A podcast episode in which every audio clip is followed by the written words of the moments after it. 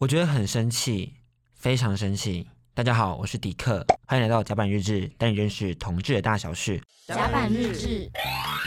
带你认识同志的大小事。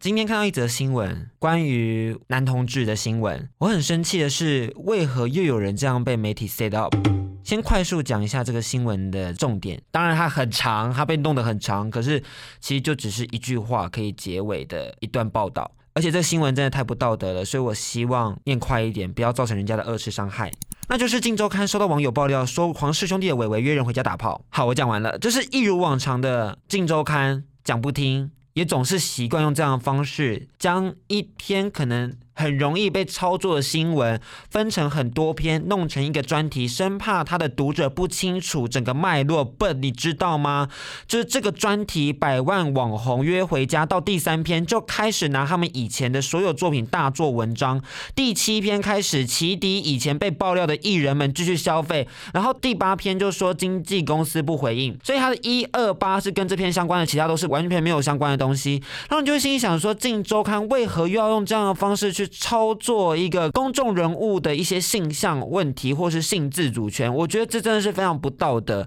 老实说好了，我们当初就已经看到他这样操作炎亚纶的事件，同时也这样操作谢欣的事件，而他持续的、持续用这样的方式去消费别人，我是真心觉得啦，这样的媒体叙事方式真的很不可取。我了解每一篇新闻可能都会有他的读者想要看的内容，但是你想要做流量，然后你完全没有管隐私权，就到家跟拍，或者到附近地址跟拍，我真的是敬谢不敏。而且在第二篇的最后，他们周刊甚至具体写下了黄氏兄弟的住处地址，就是在哪一条街，跟移动时间，就怎么到那边，他们到他们家的距离时间大概多久，他都具体的写出来，完全就是没有在尊重个资，我觉得非常的可怕。我一直在想，究竟何时可以还明星？还网红一个做自己的私生活，而且我们何时可以意识到，就是每一个人都应该可以享受性与他人进行合合意的性行为，就是我 OK 你 OK，那我们两个说好就好了，我们根本不需要去管任何人，而且这件事情根本就不需要被大做文章。我们到底何时才能享有这样的自由，而且是不需要被评论的自由？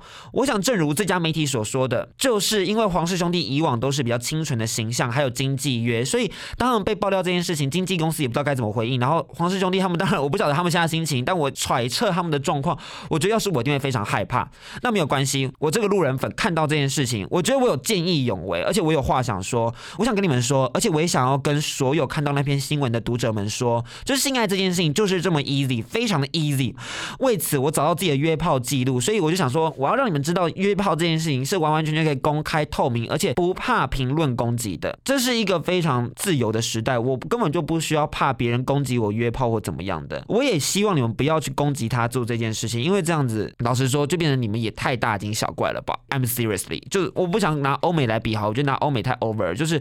其实你身边朋友就算就有人在约炮，你的男性朋友、你的女性朋友都可能会有。当然我不在异性恋圈，我不知道，但我的同志圈朋友是有这些行为的。那我自己也有，我可以跟大家分享，我可以念给你们听。我就说我也想被干呢、哈哈哈哈，会啦，怎么办？什么怎么办？对方这样讲，我就说想被屌插屁眼，想约吃饭，吃你做的蛋糕，吃你的鸡鸡。他就说哈哈哈，靠背突然淫荡。我就说哈哈，我就是这样啊，骨子里 hell day。他就说哈哈，辣台妹。然后再来，我还有有人说能看你身材照吗？哈，我就说我没身材哎，我微肉。他说嗯嗯，我说你 OK 吗？他说看看呀，没关系，或是屌照，我就传了一张我的屌照。这是你的照吗？我就说对呀。再来顾炮，以前顾炮，我就说那怎么办？我想做爱，他说有的是机会，我就回我痒了，哈哈哈，多痒，他又传了自己的屌照，你真的很会耶，一直拍又不干我，他说不要，就是她男朋友，他甚至，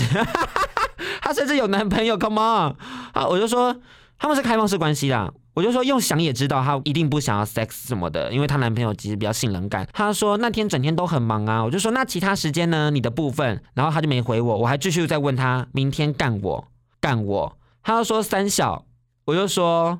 干我，哈哈，就是他人家甚至是开放式关系，我就一直在那边跟人家说可不可以干我，我觉得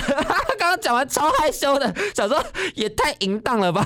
但是我必须要跟大家讲，我自己是不能代表男同志圈、啊，我自己也没待过其他圈。例如异性恋圈、女同志圈、跨性别圈，我都没有待过。但我想说，就我个人而言，约炮就是这么简单。它甚至是被释字六六六号保障的。关于性自主权，性自主虽然不是宪法明文列举保障的权利，但它维护个人主体性及人格发展，跟你的人格发展非常有关。你在那边没有约到炮，说不定你未来你的人格就会有问题。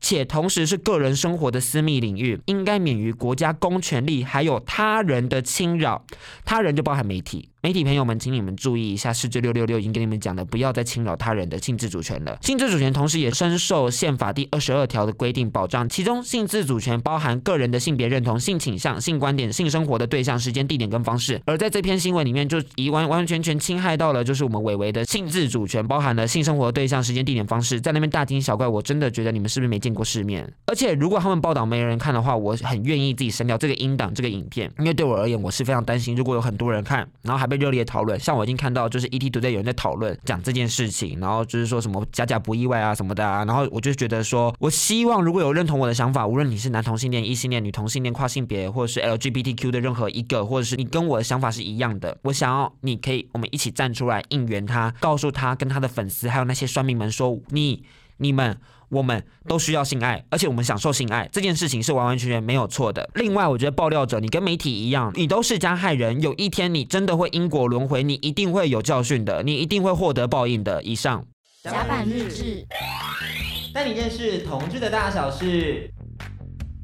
哎，干真的说真的，这样公开场合爆料自己，其实有够尴尬的。我觉得，当你去做这件事情，你对着镜头解释这一切，我就想到，天哪！我尴尬的原因是，其实我很害怕说，如果我的爸妈看到这件事情而备受影响，然后他就是因为你知道，我们这个时代，我们在这个性自主权的时代，我们当然很 open 去聊这件事情。可是我们的爸妈没有在那个时代，然后他们的爸妈看到，他们又被他们的亲戚攻击，又被他们的什么邻居攻击，然后爸妈开始不开心，然后爸妈就是会很难过啊，或什么的，就是说为什么我的儿子会这样？为什么我的教育出了问题？我跟你讲，真的发生过这种事情，我真。的，真的，真的，真的希望不要再这样做了。就是我们私下的生活，我们就是在我们台面底下处理。我们真的不会想要把它放在公众场合去跟大家分享，好不好？就是我要聊，我也是聊我已经做过的事情，也是我选择性的去聊。我不会这么的难堪的把我的所有的谈话内容，我的怎么样进行约炮的事情，把它放在台面上跟大家分享。我不晓得报道媒体者或者是加害人他们到底怎么想的。我觉得他们这样真的，真的，真的就是完全没有顾虑到他们家的父母，然后他们自己的形象问题。就是每个人都有他们良好的形象，甚至连一个素人，他们都会有自己的形象。他们甚至结婚，他们假设哦，我以前约约过什么，他也没有想要说跟她老公讲。我觉得这都很 OK 啊，这就是我曾经做过的事情。但是放在我心底，我知道就好，我跟你知道就好。那你为什么要去这样子把他们拱出来，然后好像要去惩罚他吗？还是什么的？那、你爽也爽到惩罚个屁哦！